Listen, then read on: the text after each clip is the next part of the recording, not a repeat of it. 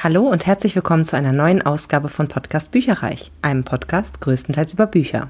Mein Name ist Dilana und heute habe ich wieder eine Sonderepisode mit einem Buchtag für euch. Und zwar heißt er diesmal Mein Leben in Büchern. Habe ich mal wieder geklaut von Expecto Book Tronum auf YouTube. Schaut euch ihre Videos an. Ich finde sie großartig und werde euch die entsprechenden Videos auch nochmal, Video oder Videos, weiß jetzt gerade gar nicht mehr, auch nochmal in den Show Notes verlinken, also in der Podcast-Beschreibung.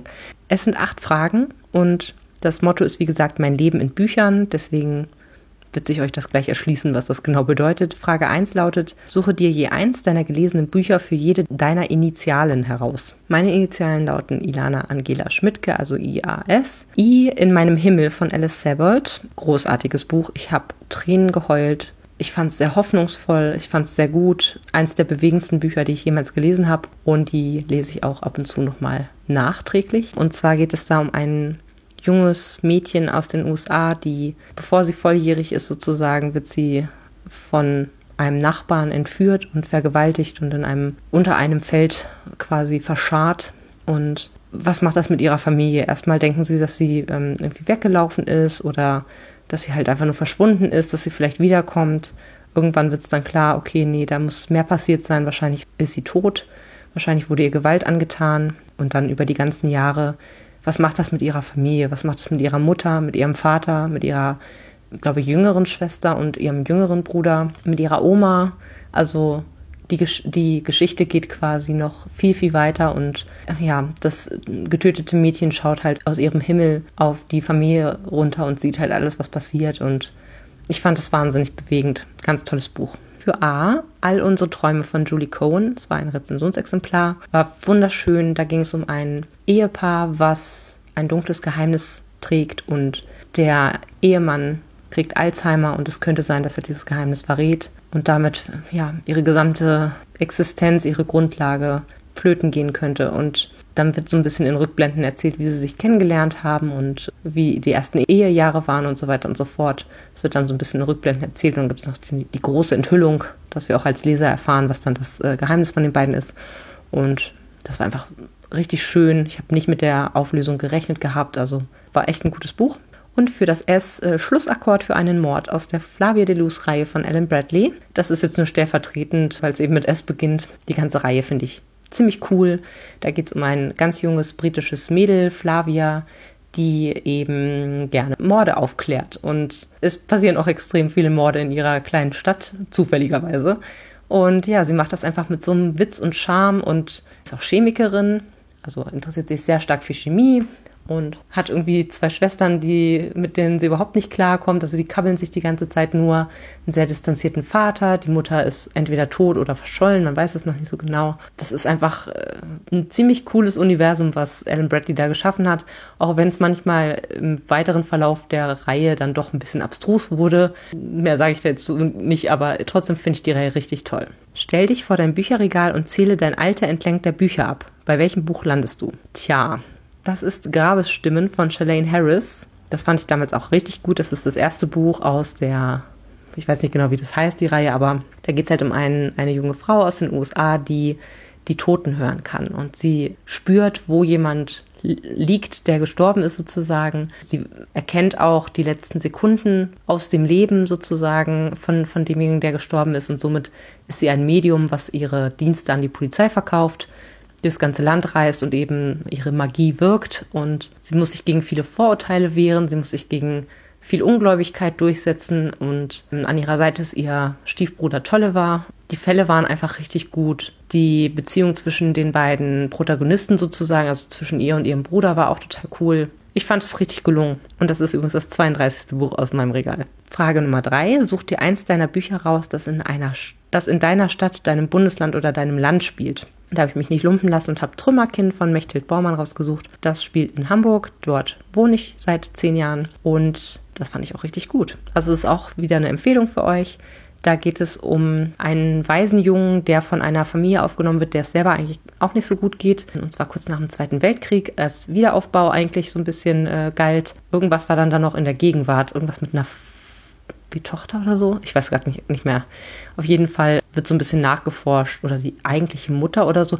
Also es war sehr, sehr gut. Und ich weiß, krieg's gerade nicht mehr zusammen, wie da die Verwandtschaftsverhältnisse und so weiter waren, aber es wird, werden, glaube ich, zwei parallele Erzählstränge irgendwie aufgemacht und gibt es dann irgendwie eine Frau, die eben in der Gegenwart ist und über diesen Mann jetzt nochmal irgendwie Nachforschungen anstellt oder irgendwie sowas. Es war sehr gut. Frage Nummer vier. Jetzt suche ein Buch heraus, das einen Ort repräsentiert, wohin du gerne reisen würdest. Da habe ich mir die Outlander-Reihe von Diana Gabaldon geschnappt. Die spielt nämlich in Schottland und da wäre ich jetzt sehr, sehr gerne.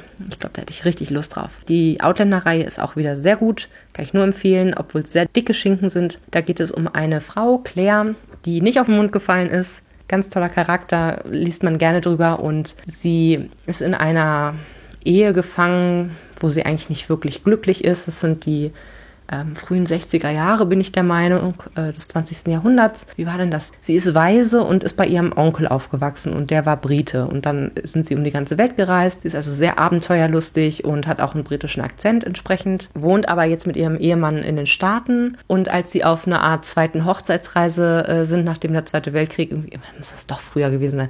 Also auf jeden Fall war sie Krankenschwester im Zweiten Weltkrieg, glaube ich.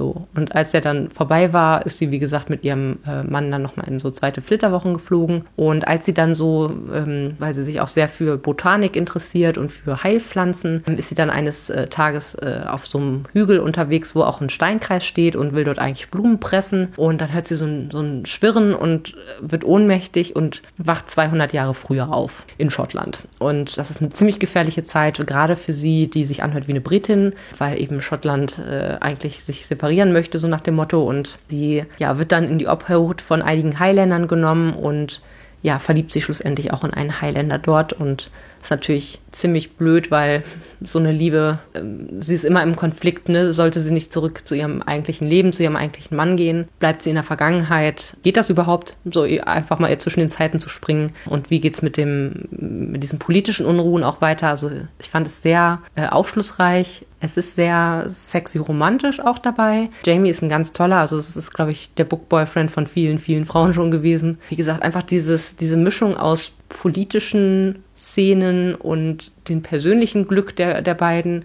Ganz toll. Ich finde die Reihe 1a. Den letzten Band habe ich noch nicht gelesen. Vielleicht gibt es sogar danach noch einen, der erschienen ist. Also ich glaube ab 8 oder so habe ich nicht mehr weitergelesen. Die sind nämlich meistens so um die 1000, 1200 Seiten lang. Aber gerade die ersten lohnen sich total. Ich finde, die ersten drei sind die besten. Und danach siedeln sie irgendwann nach Amerika über. Und ja, dann ist es nochmal eine andere Qualität irgendwie, aber die ersten drei fand ich richtig gut. Frage Nummer 5. Was ist deine Lieblingsfarbe? Fällt dir ein gelesenes Buch ein, dessen Cover in dieser Farbe gehalten ist? Lieblingsfarbe. Schwierig. Ich mag grün, ich mag lila, ich mag blau. Ich habe mich jetzt mal für grün entschieden, aber die meisten Cover, die ich hier habe, sind nicht so ich sag mal nicht eindeutig grün, sondern eher so ein bisschen ins Türkise. Deswegen habe ich jetzt zwei rausgesucht, die auch wahnsinnig schön sind und die, ja, aber beide eher so ein bisschen grün-blau sind, sage ich jetzt mal. Das ist einmal das geheime Glück von Julie Cohen, was auch ein Rezensionsexemplar war, und Glück und Wieder von Dagmar Bach, was auch ein Rezensionsexemplar war. Und ich merke tatsächlich gerade, dass ich vorhin Quatsch erzählt habe. Und zwar habe ich vorhin bei meinen Initialen All unsere Träume von Julie Cohen genannt. In Wirklichkeit geht es in All unsere Träume aber um ein kinderloses Paar, was die beste Freundin vom Ehemann als Leihmutter quasi nehmen möchte. Und so ein bisschen über das Thema, wie ist es, wenn man Kinder verliert, wie ist es, wenn man unfruchtbar ist, wie ist es, wenn man Mutter ist? Und kann eine Beziehung oder eine, eine Freundschaft statthalten oder ist zwischen Männern und Frauen immer irgendwie auch Gefühle im Spiel und das war auch sehr, sehr gut tatsächlich. Aber es war nicht das, was ich meinte. Also ähm, das grüne Buch, das geheime Glück, ist quasi das mit dem älteren Ehepaar, was ein dunkles Geheimnis hat und wo der Mann dann Alzheimer bekommt.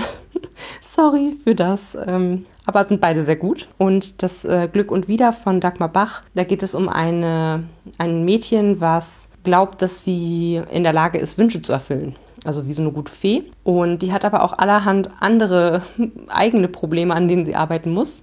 Ihre äh, Eltern sind quasi, oder äh, ihr Vater ist mit der Mutter von den beliebtesten Zwillingsjungs der ganzen Schule irgendwie liiert. Sie haben zufälligerweise die Wohnungen nebeneinander und da wird dann so ein Durchbruch gemacht und sie selber hat auch noch einen Bruder, äh, Mats, und der ist immer auf Frauen aus. Dann wohnen alle möglichen skurrile Leute in diesem Haus eben auch drin, die sich immer wieder aufdrängen und als Lina dann versucht, ein paar Wünsche zu erfüllen, dann gehen die alle fürchterlich nach hinten los und gar nicht so, wie sie es geplant hatte und sie ist ja total fertig mit den Nerven, ob es jetzt ja, ob sie da jetzt dran schuld ist oder nicht und versucht das irgendwie wieder alles ins Reine zu bringen.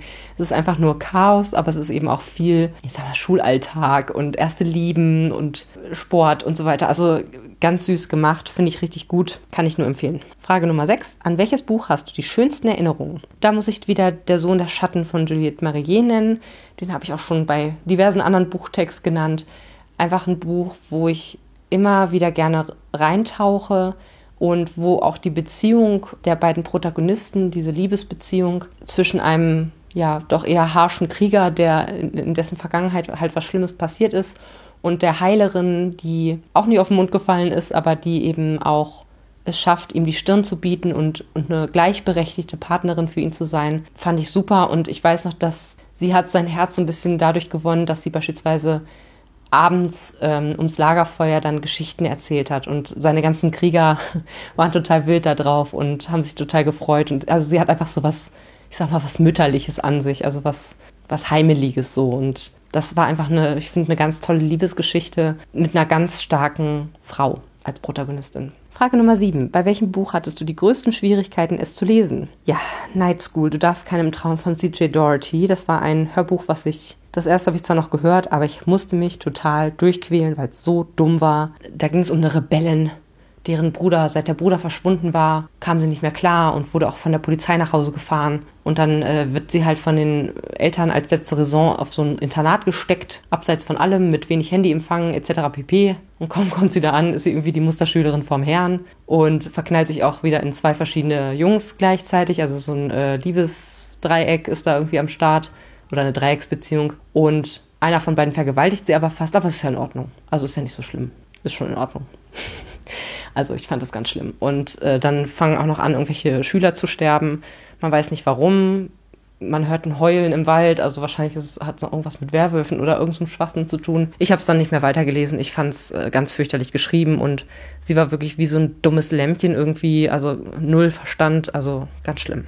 Fand ich wirklich, wirklich schlimm. Das, äh, da hatte ich Schwierigkeiten, das zu lesen. Und was ich auch nicht so gut fand, war Wer anderen eine Bombe baut von Christopher Brookmeyer. Das war ein Rezensionsexemplar, hörte sich total gut an, weil es nämlich um einen äh, Terroristen ging und dann hatte der aber mit jemandem zusammen vorher gewohnt, der Ach, wie war denn das überhaupt noch? Also es hörte sich eigentlich ganz gut an. Das war so ein bisschen Richtung Actionbuch. Aber das war so unglaubwürdig und dann wurde so wahnsinnig viel in die Vergangenheit geschweift ähm, als sie eben noch Jugendliche waren oder eben Studenten waren und sich halt damals eine WG geteilt haben, der Täter und eben eins der Opfer auch, also der wird irgendwie auch angegriffen und dann äh, kommt der Geheimdienst auf ihn zu und dann muss er halt quasi die Welt retten, so nach dem Motto, weil der ihn am ehesten noch äh, kennt und, und seine Psyche kennt und das war irgendwie, der ist von 0 auf 100 wie in so einem Ballerspiel, äh, dem das Ganze scheinbar auch nachempfunden war, ist er irgendwie zum Held mutiert und äh, ja, wie gesagt, es wurde aber recht lange auch von dem, von dem Täter erzählt und was der für ein Riesen-Ego und so hat er schon als Student. Es war einfach total langweilig, also weiß ich auch nicht. Unglaubwürdig, in den Action-Szenen und langweilig in den ernsthaften Szenen. Also war keine gute Kombination, fand ich. Frage Nummer 8. Welches Buch auf deinem Substapel wird dir das größte Gefühl verschaffen, etwas geleistet zu haben, wenn du es fertig gelesen hast?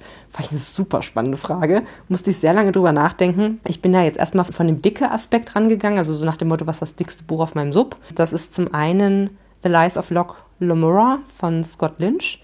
Das hat 720 Seiten und ist auf Englisch. Und die Englischen sind ja meistens ein bisschen, ja, Englisch ist ja eine kürzere Sprache als Deutsch sozusagen. Das heißt, auf Deutsch wäre es wahrscheinlich irgendwie 1000 Seiten. Und das ist vor allen Dingen nur der erste Teil von einer Reihe, die mittlerweile, glaube ich, so vier oder so Bände schon hat. Ganz schlimm. Ansonsten habe ich nur noch auf Deutsch ein Buch, das genauso dick ist sozusagen. Und zwar Die Stunde, in der ich zu glauben begann von Valley Lamp. Hat ungefähr die gleichen, ich glaube, 750 oder so Seiten ja, bei The Lies of Locke Lamora, das habe ich mal in Amsterdam mitgenommen. Das war ein, eine Empfehlung eines äh, Mitarbeiters sozusagen. Also die hatten einmal so Sticker drauf auf Büchern, die besonders empfohlen wurden, ne? wie man das auch vielleicht äh, hierzulande kennt, dass dann irgendwie ein Tisch bereitgestellt wird mit Empfehlungen von der Belegschaft. Das hörte sich sehr gut an. Ist ein Fantasy-Buch und da geht es eben um eine fremde Welt, wo Locke Lamora der König der Diebe ist. Und ähm, ich stelle mir das so ein bisschen so ähnlich vor wie das Gold der Krähen wie hieß das andere, das Lied der Krähen, das Gold der Krähen, also von Lee Bardugo, diese Reihe, ähm, wo es auch um seinen, einen sehr charismatischen Taschendieb, Gangster geht und ich hatte mir davon erhofft, dass das so ähnlich ist. Aufgrund der Länge bin ich einfach noch nicht dazu gekommen. Und tatsächlich schreckt es mich auch ein bisschen ab, dass dann, wie gesagt, vier weitere dicke Schinken noch hinterherkommen. Werde ich wahrscheinlich jetzt nicht priorisiert lesen, muss ich ganz ehrlich sagen. Obwohl es sich inhaltlich wirklich sehr gut anhört. Und die Stunde, in der ich zu glauben begann, da geht es um einen Terroristen oder einen, einen nee, Terroristen kann man nicht sagen, um einen Attentäter, der an einer Schule rumballert und ähm, Leute tötet. Und ich glaube, eine Lehrerin, die das erfährt Pferd oder ist das der Sohn von denen? Ich weiß es schon gar nicht mehr. Also der Täter ist auf jeden Fall entweder denen bekannt oder sie haben halt diese Situation miterlebt. Ein, glaube ich, sehr berührendes Buch und ich bin mal gespannt, wie viel Spiritualität und Religion da eine Rolle spielt. Da bin ich ja immer nicht so ein Fan von. Aber mit diesem, ne, die Stunde, in der ich begann zu glauben, ich glaube, die Frau wird dann, ich glaube, die Frau kriegt das mit, weil sie Lehrerin ist. Also ist in dieser Situation irgendwie drin und wird dann später so ein bisschen religiös fanatisch oder so. Irgendwie sowas habe ich im Hinterkopf. Hörte sich aber sehr gut an und soll auch sehr, sehr gut sein. Inhaltlich werde ich wahrscheinlich etwas geleistet haben, wenn ich Du von Soran Drvenka gelesen habe, weil ich glaube, das ist ähm, harter Tobak. Da geht es irgendwie um einen, um einen Auftragskiller, der hinter irgendwelchen oh Gott, wie war das nochmal? Entweder ein Auftragskiller oder, ein, oder allgemein ein, ein Mörder, den man sozusagen begleitet und der ist auf der Jagd nach irgendwelchen bestimmten Nutten, glaube ich. Also ja, aber literarisch total hochwertig und ja, ich glaube sehr anspruchsvoll zu lesen, sagen wir es mal so. Und ich glaube, dasselbe gilt für Thinking Fast and Slow von Daniel Kahnemann. Das ist auch ein Buch, was ich schon ewig im Regal habe. 530 Seiten auf Englisch und es ist halt ein Sachbuch bzw. so ein Selbstoptimierungsbuch. Und ich glaube, da werde ich auch inhaltlich richtig was geschafft haben, wenn ich das fertig gelesen habe. Das war's mit dem Mein Leben in Büchern Tag. Ich hoffe, es hat euch Spaß gemacht zu, zu hören und ihr habt vielleicht die ein oder andere Buchempfehlung rausziehen können. Ich wünsche euch noch einen schönen Tag und bis zum nächsten Mal. Tschüss. Informationen zu allen Büchern, über die ich heute gesprochen habe, findet ihr auf meiner Website www.bücherreich.net mit UE. Ihr könnt dort oder auf Facebook unter www.facebook.de slash podcastbuicherreich in einem Wort durch mit mir in Kontakt treten. Meine E-Mail-Adresse lautet buicherreich at gmail.com. Wenn ihr diesen Podcast über iTunes abonniert habt, würde ich mich riesig freuen, wenn ihr mir eine 5-Sterne-Bewertung hinterlasst. Dies ist ein privater Buch-Podcast, in dem ich nur meine eigene private Meinung wiedergebe. Wenn mir ein Buch oder Hörbuch kostenlos zur Verfügung gestellt wird, kennzeichne ich es entsprechend auf meiner Website.